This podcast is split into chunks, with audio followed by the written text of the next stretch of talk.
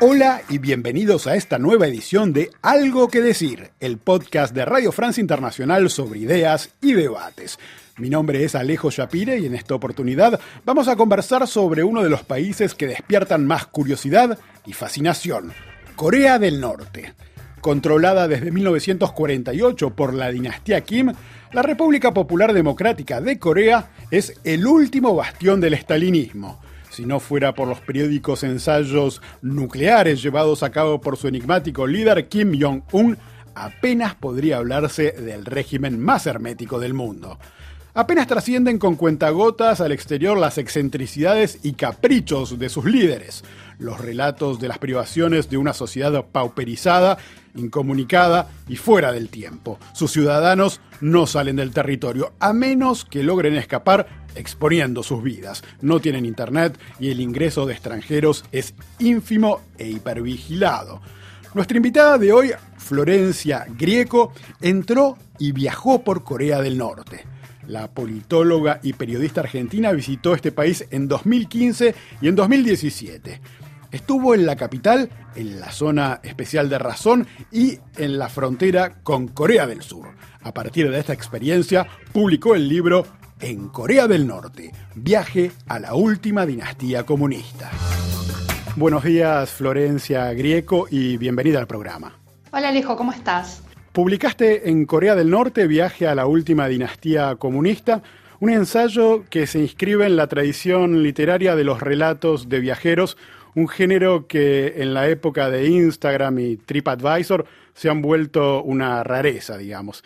Antes visitaste Corea del Norte dos veces, en 2015 y en 2017. ¿Cómo se hace cuando se es latinoamericano y sobre todo periodista para visitar el país más hermético del mundo, Florencia? Mira, la verdad es que primero hay que tener muchísimas ganas porque no es un viaje fácil. En primer lugar, Corea del Norte no lo hace fácil como no hace fácil nada pero también para un latinoamericano es mucho más complicado viajar, eh, en particular desde Argentina, que la verdad estamos lejos de casi todo. El viaje es muy largo y, no solo es largo, exige mucho tiempo, no es un viaje barato, no es un viaje que uno puede hacer así nomás sin calcular y sin planificar. Y en general, Corea del Norte, eh, que es un país muy restrictivo en muchísimos aspectos, pero también para la circulación de personas, recibe apenas 4.000 occidentales al año. La mayor parte de esos 4.000 occidentales son europeos y asiáticos, porque obviamente les queda más cerca, pero además porque también ya conocieron gran parte del mundo. Para los latinoamericanos eso también es más difícil. Entonces, la verdad que llegar a Corea del Norte, eh, no, no, voy a decir que no es de ningún modo un sacrificio, pero sí es un esfuerzo grande. Y yo creo que la curiosidad es, por lo menos fue mi caso, pero en general me parece que es el impulso principal para llegar hasta ahí y vencer los obstáculos que, sobre todo son eh, de preparación mental, porque la verdad es que los papeles y los trámites no son tan complicados como uno creería. ¿En qué consiste esa preparación mental y por qué? En primer lugar, porque hay que pensar que Corea del Norte es un país, no solo es uno de los países más amenazantes y de hecho si hoy hablamos de Corea del Norte, que es un país muy chiquito y muy pobre, eh, si hablamos es porque tiene un programa nuclear que amenaza, o por lo menos que amenazó con desatar una posible tercera guerra nuclear y con dar vuelta al mundo. Eh, pero digamos, más allá de, esa amenaza que hace, Corea del Norte realmente es una anomalía. Eh, a mí me gusta una imagen decir que básicamente la globalización se detiene en las puertas de Corea del Norte. Es un país realmente desconectado del resto del mundo. Entonces, prepararse para viajar implica entender a dónde está viajando uno. Y en gran medida no es simplemente un viaje en el espacio como estamos acostumbrados, es muy parecido a un viaje en el tiempo. Llegar a Corea del Norte es, te diría que, casi es como viajar a la Guerra Fría o a lo último de la Guerra Fría, a la Guerra Fría de los años 80 y entonces uno tiene que saber que está viajando a eso, pero también tiene que saber que no es un parque temático, es un país en el que viven personas. Y yo creo que el principal ejercicio, sobre todo antes de llegar, para llegar bien preparado, por lo menos esa fue mi experiencia, es poder combinar esa curiosidad y esa fascinación que ejerce ese país que por supuesto que es, es, el mal, pero a la vez tiene ciertas excentricidades y ciertos aspectos de desconexión, como por ejemplo la falta de Internet, que despiertan eh, una mezcla extraña de temor y fascinación, pero a la vez no perder de vista que ahí viven personas, viven 25 millones de personas, que hacen la vida que pueden, en muchos casos que no conocen otra cosa y que no son un parque temático ni un zoológico al cual ir a observar con, por lo menos a mi criterio, que, ir a observarlo como con, espíritu eh, explorador es mejor que con un espíritu un poco de turismo etnocéntrico que me parece que, es la aproximación quizás bastante común, pero me parece que es inadecuada porque por más que los norcoreanos estén desconectados del resto del mundo, no son tontos, no son personas que no se dan cuenta de cómo las observan los extranjeros que, vamos al país. Y yo creo que esa es la primera preparación que uno tiene que tener en la cabeza para llegar. Pero después el tema de la desconexión es importante porque nosotros estamos acostumbrados hoy a usar Internet para todo y a manejarnos con, Internet en, todos los aspectos en el ocio, en el entretenimiento, para el trabajo, para comunicarnos. Y eso no existe en Corea del Norte. Uno se tiene que deshacer de todos esos hábitos para poder estar ahí, sea el tiempo que sea. La mayor parte está tres o cuatro días en general en, Pyongyang y, se suele visitar la frontera con Corea del Sur. Yo hice eso, pero también fui al interior, que es todavía más desconectado. Y la verdad es que saliendo de Pyongyang, donde se pueden hacer llamadas telefónicas internacionales eh, y nada más, porque Internet se corta cuando uno atraviesa la frontera e ingresa en Corea del Norte, en el interior las llamadas ni siquiera son posibles. Con lo cual realmente uno se despide del mundo tal como lo conoce e ingresa en otra dimensión. Antes de entrar a Corea del Norte, eh, no solo hay que prepararse mentalmente, hay también que seguir reglas que para el visitante son bastante draconianas. ¿Por qué no nos contás lo que es el breviario del buen extranjero para poder circular en el país? Bueno, yo lo llamo así en realidad porque realmente hay reglas, no son terribles, sí pueden parecernos un poco absurdas, pero bueno, son las reglas para ir a Corea del Norte. Y yo creo que el que va a Corea del Norte tiene que saber que esas reglas hay que cumplirlas porque si no, no es que hay, digamos, no hay peligro de vida, excepto en algunos casos más dramáticos como ha habido, pero, pero sí es estar en una situación incómoda que creo que es innecesario. El que tiene ganas de desafiar las reglas de Corea del Norte, yo le aconsejaría que no vayan. Entre ellas, por ejemplo, bueno, ¿qué cosas no se pueden llevar? No se puede entrar con, textos religiosos al país, es una de las cosas casi más importantes porque es de lo primero que preguntan. A mí me preguntaron si yo entraba con una Biblia, por ejemplo, que no se puede. Tampoco se puede entrar con literatura sobre el país, ni sobre Corea del Norte, ni sobre sus líderes. Nada que sea sobre ese país eh, tiene que estar en la valija. No puede haber, es aconsejable, pero digamos, uno puede tener el servicio, pero por lo menos que no esté la marca del GPS, porque eso supondría que habría alguna posibilidad de geolocalización dentro del país y eso en Corea del Norte eh, eh, se, preserva con, con mucho celo. Bueno, algunas cosas un poco más ridículas, por ejemplo, la pornografía también está prohibida, uno no tiene que tener nada, ni revistas, ni nada en Internet a simple vista, porque eso, en, la mayor parte de los casos, cuando revisan al, cruzar la frontera la computadora o las valijas, bueno, le prestan atención. Y después hay algunas reglas más de comportamiento, no tanto para el ingreso, que tienen que ver con ser muy respetuosos con los líderes y con, y con toda la iconografía sobre los líderes. Básicamente, en Corea del Norte, en las principales ciudades, empezando por Pyongyang, hay estatuas de los líderes, de los líderes que están muertos, de los dos primeros Kims. Cuando yo digo que Corea del Norte es una dinastía comunista, es justamente porque los Kim son una dinastía que gobierna desde el comienzo del país hace 70 años y Kim Jong-un, el líder actual, es la tercera generación. El padre y el abuelo, que gobernaron antes que él, tienen estatuas de 20 metros en el centro de Pyongyang y cuando uno va a, presentar sus respetos, que es así como se presenta, tiene que ser extremadamente eh, riguroso con sus modales, hay que quitarse los anteojos negros, no se puede sonreír, no se puede correr, no se puede gritar, es muy eh, es una disciplina muy aceitada y que hay que respetar, y lo mismo ante los retratos de esos dos líderes que en general están en, las puertas de los edificios públicos, en los vagones de tren, de subte, eh, en los principales hogares.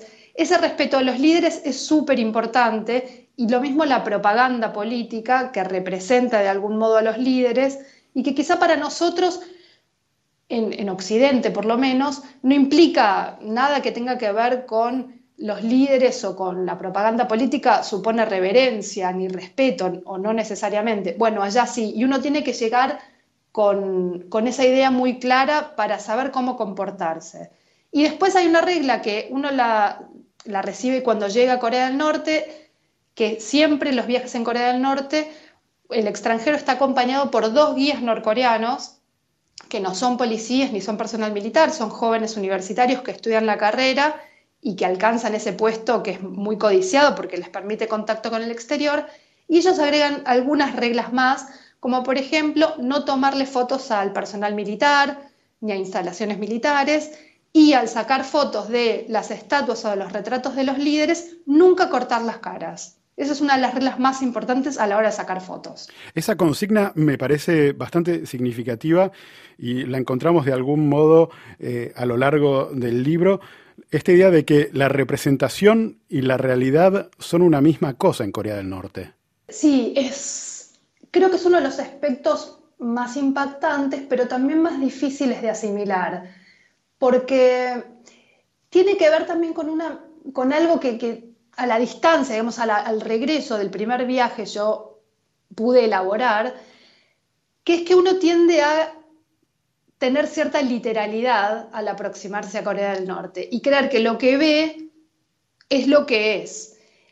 Y hay confusiones, porque en Corea del Norte la representación ocupa un lugar muy importante, lo simbólico ocupa un lugar muy, importante, y no siempre lo que uno ve es exactamente lo que uno cree que es. Y ese es otro ejercicio que hay que hacer, pero solo se hace en la práctica y dándose cuenta en el momento. Es imposible estar preparado para eso, que es aprender a ver lo que quiere decir lo que se ve o lo que ocurre en Corea del Norte y tratar de interpretarlo por lo que significa en Corea del Norte y para los norcoreanos y no por lo que significa para nosotros. Esto que decís eh, se refleja muy bien en un tramo del libro en un momento dado estás eh, en una visita en las montañas y escribís, los extranjeros veíamos montañas ahí donde los norcoreanos ven historias. Nosotros veíamos naturaleza, ellos veían símbolos. No era un malentendido, era ignorancia. Desconocíamos que nada es natural en Corea del Norte. Existe como una capa de significación impuesta que recubre cualquier naturalidad o cualquier intento de espontaneidad. Cualquier acción, cualquier imagen está sobrecargada de significado ahí. Sí, sí, es, muy, muy impresionante. Eh, pero eso también, por eso es importante entender más allá de lo que uno ve y es importante entender y conocer la historia. Yo en el libro traté de hacer un ejercicio que espero que haya salido más o menos bien, que era combinar el relato del viaje, digamos, transmitir lo que yo estaba viendo ahí y lo que estaba conociendo y a lo que podía acceder, pero a la vez explicar un poco de historia, porque sin historia Corea del Norte es incomprensible. Y gran parte de estos múltiples significados que muchas veces permanecen ocultos tienen que ver con la historia de Corea del Norte, con que hace 70 años que el país funciona bajo, bajo el gobierno de los Kim y que hace 70 años esa dinastía fue construyendo y perfeccionando un sistema no solo de propaganda, sino de educación y básicamente una mentalidad que hace que la visión de los norcoreanos sobre su propia realidad sea muy diferente de la que nosotros vemos o nosotros creemos que tienen. Y el valor de lo simbólico eh, es, es casi una de, los, las bases de esa forma de ver que tienen los norcoreanos. Y lo que el, fragmento ese que vos contás, para mí fue un descubrimiento cuando me senté a escribir el libro. Yo tenía muchas notas sueltas, muchos apuntes, eh, no, no, tenía nada sistemático escrito porque en Corea del Norte no se puede estar escribiendo ni tomar notas ni mostrar que uno está haciendo un trabajo medianamente sistemático de registro. Entonces yo llegué, me senté, cuando me senté a escribir, tenía muchos apuntes sueltos, pero también tenía mucha memoria de situaciones. Y esa de las montañas fue una de las que me quedó grabada con, mucho más eh, nivel de detalle y a la vez de desconcierto, porque yo me daba cuenta, la situación, el episodio que originó esa reflexión fue que estábamos en el interior de Corea del Norte, en el norte, en una zona que es eh, hacia la triple frontera entre Corea del Norte, China y Rusia, que es un territorio que se abrió hace muy pocos años a los extranjeros y en el que la presencia extranjera justamente es muy extraña. En, varios lugares éramos los primeros occidentales que había. Y en un momento nos llevan a recorrer los, los dos guías norcoreanos, que eran los guías del interior, que son muy diferentes de los guías de Pyongyang, que por comparación parecen más cosmopolitas. Los del interior no estaban acostumbrados, el guía principal era la primera vez que le tocaba un grupo de occidentales, solo había llevado turistas chinos, que son otro universo, y nos llevaron a conocer una de las montañas sagradas de Corea del Norte. Vamos, subimos y nos empieza a mostrar con un relato muy largo y cargado de detalles, y de detalles que yo también eso lo pongo, que en apariencia eran insignificantes, pero que claramente para ellos tenían un valor que para nosotros no, y nos empieza a mostrar las montañas y nos dice, ven eso, ven eso, y nosotros veíamos montañas, no entendíamos qué quería decir. Yo al principio lo atribuía a un problema de, de lenguaje, del idioma, de que él quizá no se estaba expresando bien en inglés y después me di cuenta porque empecé a decir, ven, eso es una pareja, eso es un hombre tocando al piano y eso lo descubrió el propio Kim Jong-il. Allá hay eh, un par de pájaros. Y nosotros nos mirábamos, éramos un grupo chiquito, como diciendo, no entendemos. Y él creía que nosotros estábamos haciendo una broma porque para él era evidente que eso existía ahí. Y yo me di cuenta que había un abismo entre lo que estábamos viendo, porque para ellos esas montañas tenían un significado porque los propios líderes se lo habían dado y porque hay una construcción y un relato muy vigoroso, incluso de la naturaleza y de lo que la naturaleza significa en la historia y en la identidad política del país, que para nosotros era invisible. Entonces esa reflexión tenía que ver con eso. Yo ahí me di cuenta que hay que hacer un esfuerzo mucho más grande del que creía para acercarse y para tratar de entender cómo ven ellos su propia realidad. Porque si uno no lo hace, simplemente lo que queda es decir, bueno, no sé, están locos, son tontos, eh, digamos, reducir algo que, que creo que no tiene sentido. Y al darme cuenta de eso, creo que me acerqué un poco más no para, digamos, para tener cierta empatía con las personas que, con las que estaba hablando, pero también para tratar de entender por qué Corea del Norte funciona así, cuando nosotros lo vemos de afuera y simplemente nos parece algo delirante. Recién mencionabas que al ingresar a Corea del Norte se hacía una prohibición explícita de traer eh, libros religiosos, ya sea Biblia, Corán. Eh, ¿A qué lo atribuís? Se trata evidentemente de un régimen comunista, ateo, pero ¿por qué le teme a este, por qué le teme tanto a la religión? ¿La dinastía Kim no quiere competencia? Bueno, sí, eh, eh, yo en el libro lo pongo, lo puse como un chiste, pero en el momento yo pensé cuando me preguntaron, trae una Biblia, todo en inglés por supuesto, yo dije, no, no, y después dije, claro, si acá los únicos dioses son los Kim. Obviamente, es un país comunista, pero antes que comunista, Corea del Norte es el país de los Kim. Y eso me parece que es importante tenerlo en cuenta. El comunismo está subordinado a los Kim.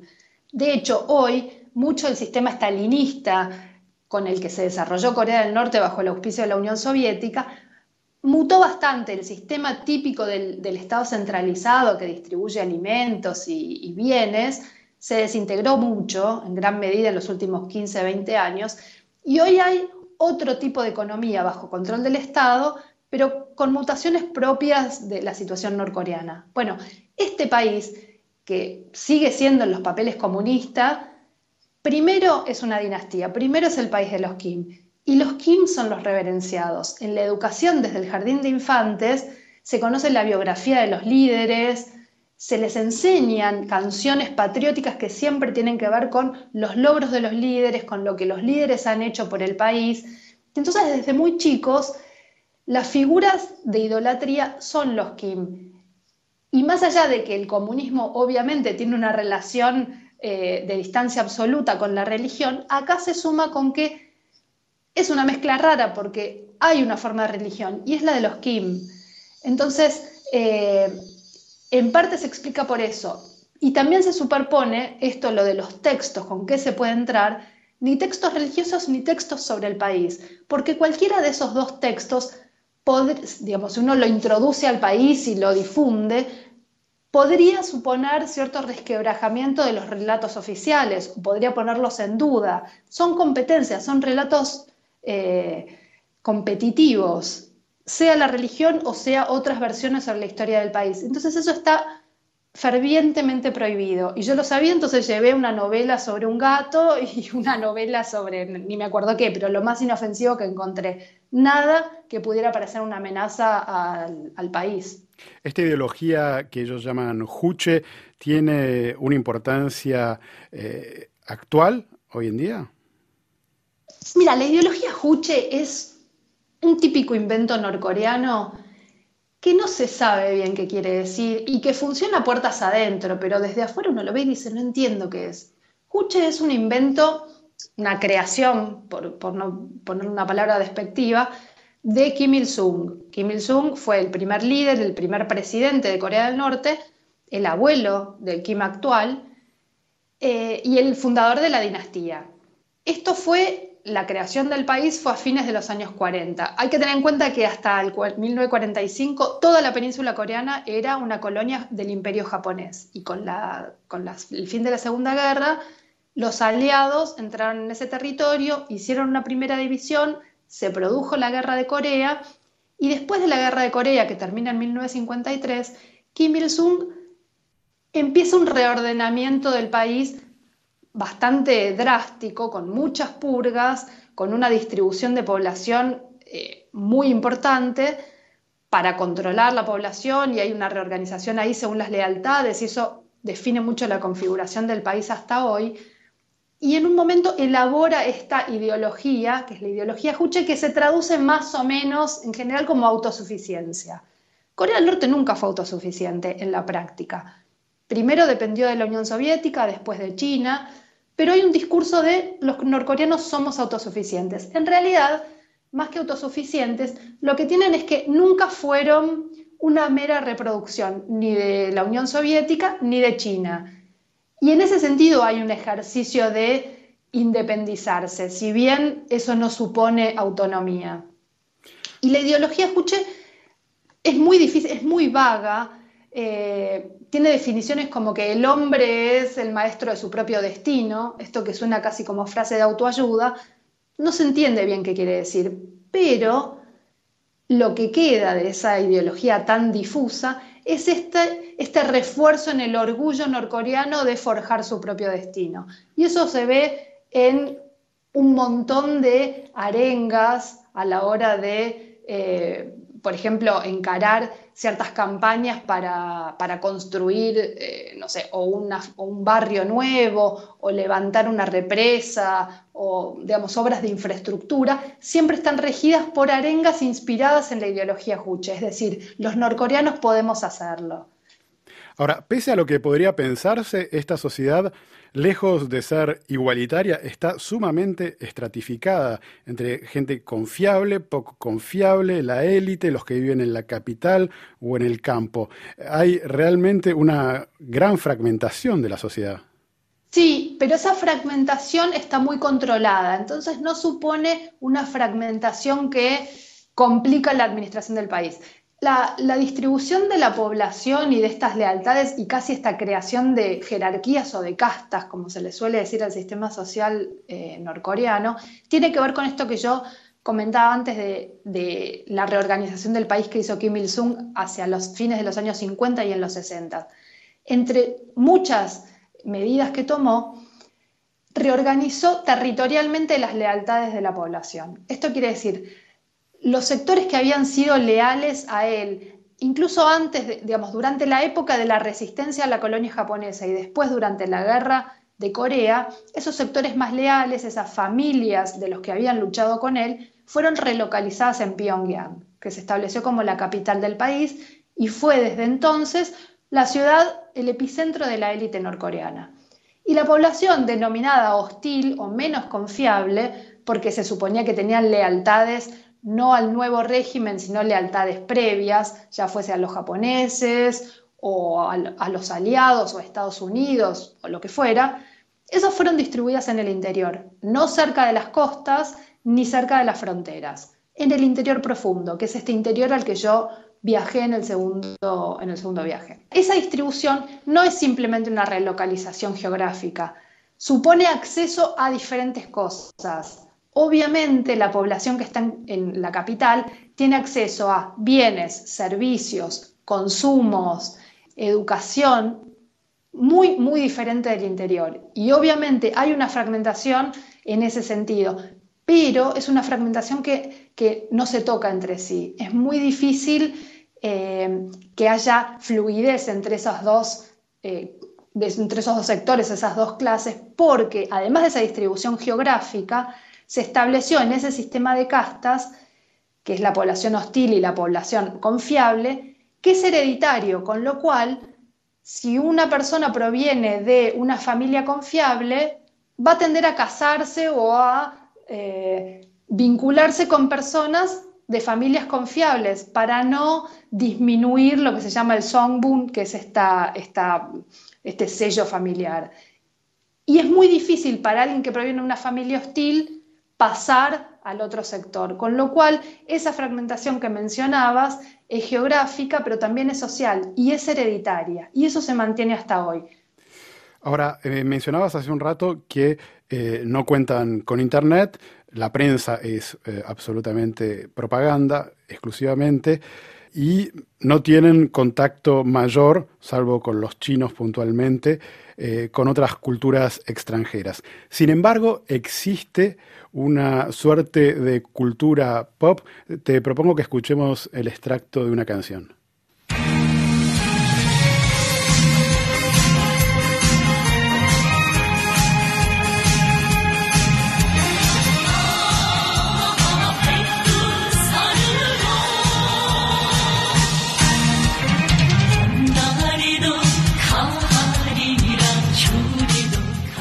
Estamos escuchando, Florencia?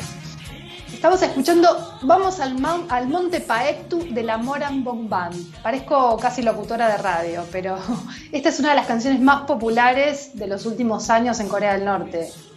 Y se escucha por todas partes todo el tiempo, ¿no? Sí.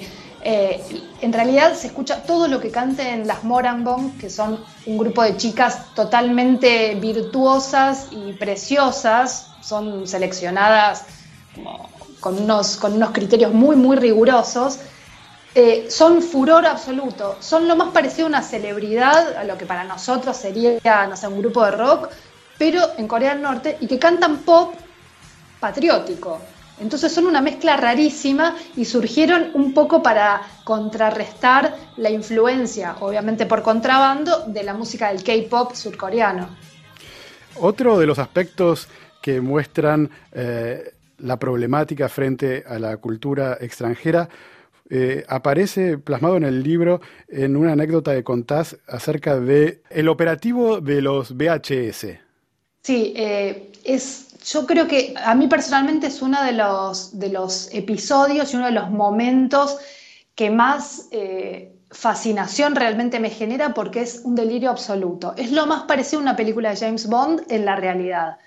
Esto que, que vos mencionás ocurrió en los años 70, 80, cuando todavía no gobernaba, pero ya era el sucesor, Kim Jong-il, el segundo Kim, que era el Kim más eh, reacio a mostrarse en público, el menos demagogo, el menos amante de las masas. Tanto Kim Il-sung, el primer Kim, como Kim Jong-un, el que gobierna ahora, son mucho más dados a mostrarse en público, a ser afectuosos, a sonreír, a estar entre personas.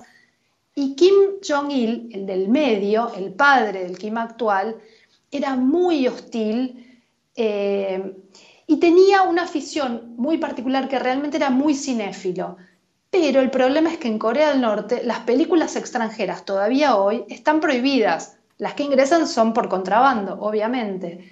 Bueno, Kim Jong-il, entre muchos otros operativos clandestinos que montó en ese momento, con un departamento especialmente destinado a operaciones eh, clandestinas en el exterior y operaciones de todo tipo, secuestros, eh, tráfico de todo tipo de sustancias y objetos, y en gran medida en estos operativos las embajadas de Corea del Norte en el mundo, que son muy pocas porque muy pocos países tienen relación con Corea del Norte, las embajadas norcoreanas en el exterior funcionaban casi como base de operaciones. Y uno de los principales operativos que desarrolló Kim Jong-il, que es realmente delirante pero funcionaba, era que las, delegaciones diplomáticas tenían que hacerse de todas las películas, en ese momento VHS, de las películas que hubiese eh, las novedades, de los grandes éxitos, de los super blockbusters, de las películas bien hollywoodenses,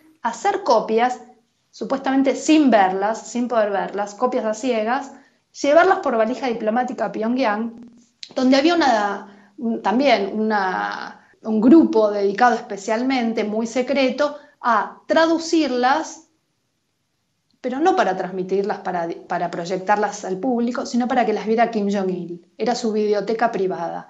Esas personas que traducían, así como las que las copiaban, nunca podían ver la película completa. Todo estaba fragmentado. Se dice que el único que podía verlas y que tenía una colección básicamente de todas las principales películas del mundo en el país que prohibía todas esas películas era Kim Jong-il a través de las embajadas. Entonces era un Estado montado para un capricho totalmente personal.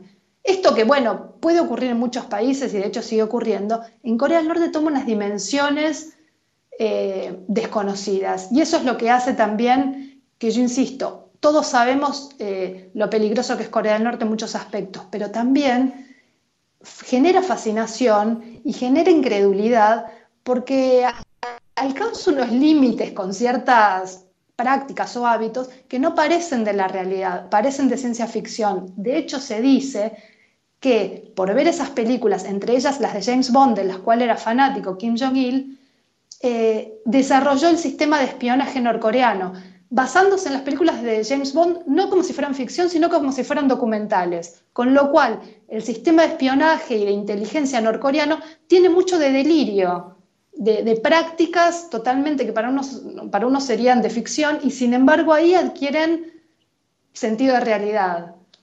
Es muy llamativo y hay uno de los aspectos también que es muy curioso que mencionas en tu libro, es el de los casinos, al que van los chinos. Es decir, los eh, norcoreanos no pueden ir a estos casinos, los chinos no pueden ir en China a esos casinos, pero sí pueden ir a los casinos norcoreanos. Eh, ¿Cómo son esos casinos y qué, cuál es la relación que tienen los norcoreanos con los chinos? los casinos son totalmente lúgubres, no son parecidos a nada. Bueno, los casinos en general son lugares raros, pero en Corea del Norte eh, son medio desolados. Y esto tiene que ver con esto que comentas, que es, no son para los norcoreanos, son para los chinos porque en su propio país los chinos no los tienen. Entonces son lugares realmente extrañísimos a los cuales los occidentales no les prestamos atención porque mal que mal, son lugares a los que podemos acceder normalmente si quisiéramos hacerlo. Bueno, los chinos en su país no lo pueden hacer y esto es interesante porque uno a veces pierde de vista que China, si bien hoy es un fenómeno económico y social, sigue teniendo unos controles muy autoritarios que en alguna medida hacen que a los chinos que viajan a Corea del Norte no les resulte tan llamativo cómo funciona ese país, porque vienen de un país que es muy, muy autoritario. Bueno, estos casinos no son edificios que están en la calle, sino que en general están en los hoteles. Y en los hoteles para extranjeros. Por eso los norcoreanos típicos, medios, no tienen acceso, porque son hoteles para extranjeros.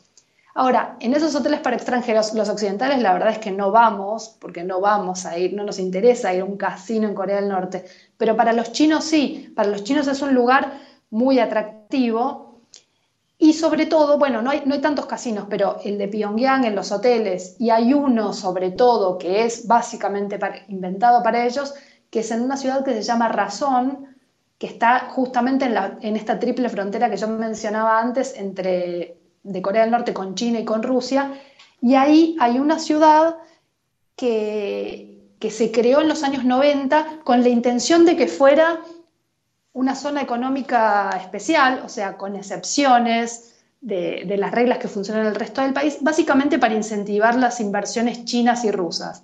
No funcionó por muchos factores y se convirtió en una especie de enclave chino-ruso. Ahí hay un casino inmenso del que se dice que, que, uno de los que puso dinero inicialmente fue Jackie Chan, el actor, y es un lugar para chinos.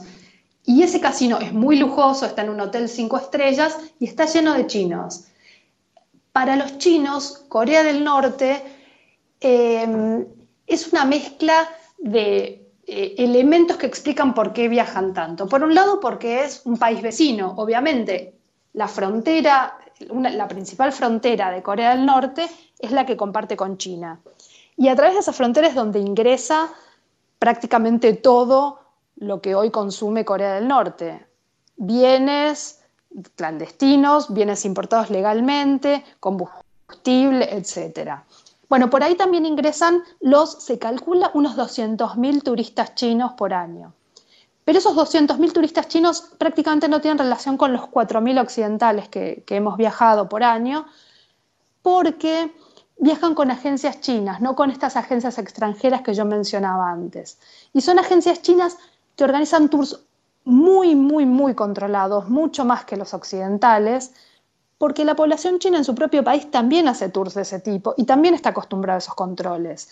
Entonces hay una continuidad. Y uno de los principales intereses para los chinos de viajar a Corea del Norte es que es en gran medida una forma de también de viajar al pasado, pero un pasado propio. Corea del Norte, el campo sobre todo, se parece mucho a la China de los años 60, 70, previa a la apertura. Un campo muy rústico, nada mecanizado, casi en algún punto idílico porque prácticamente no hay contaminación, porque no hay fábricas y no hay vehículos. Entonces, para los chinos, sobre todo para los de las nuevas clases medias surgidas en los últimos 20 años, que empiezan a tener dinero, que pueden viajar, pero que no están acostumbrados, Corea del Norte es un destino cercano, seguro y que además implica cierta nostalgia de regreso a un pasado, bueno, no totalmente idílico, pero un pasado casi conocido.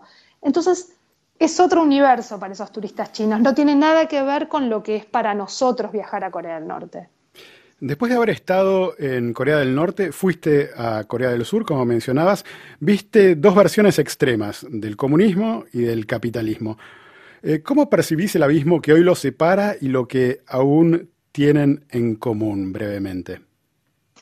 Sí, eh, es muy impresionante. Yo la verdad es que tenía la idea de escribir el libro con, con, el segundo viaje a Corea del Norte, pero me convencí de hacerlo recién después de viajar a Corea del Sur, que fue una vez que ya había hecho esos dos viajes, visité Corea del Sur y visité la frontera entre las dos Coreas, que es el famoso paralelo 38, la frontera más militarizada o una de las más militarizadas del mundo, y una frontera infranqueable, no se puede cruzar ni de Corea del Norte al sur ni del sur al norte. Esto quiere decir, esto es un resultado de la guerra de Corea, pero esto quiere decir que lo que antes era una península, o sea, una sola Corea, quedó dividida en dos, y los coreanos del sur y los coreanos del norte no se conocen y no se ven la cara hace 70 años.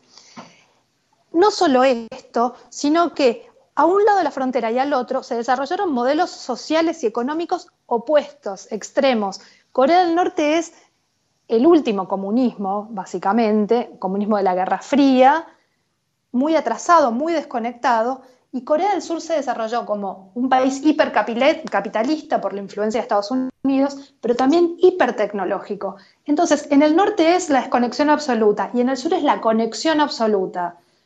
Eso supone que es como un mismo pueblo en el que se hizo un experimento. Yo eso lo pongo en el libro y, también la idea que me daba era Corea del Sur fue al futuro y Corea del Norte al pasado.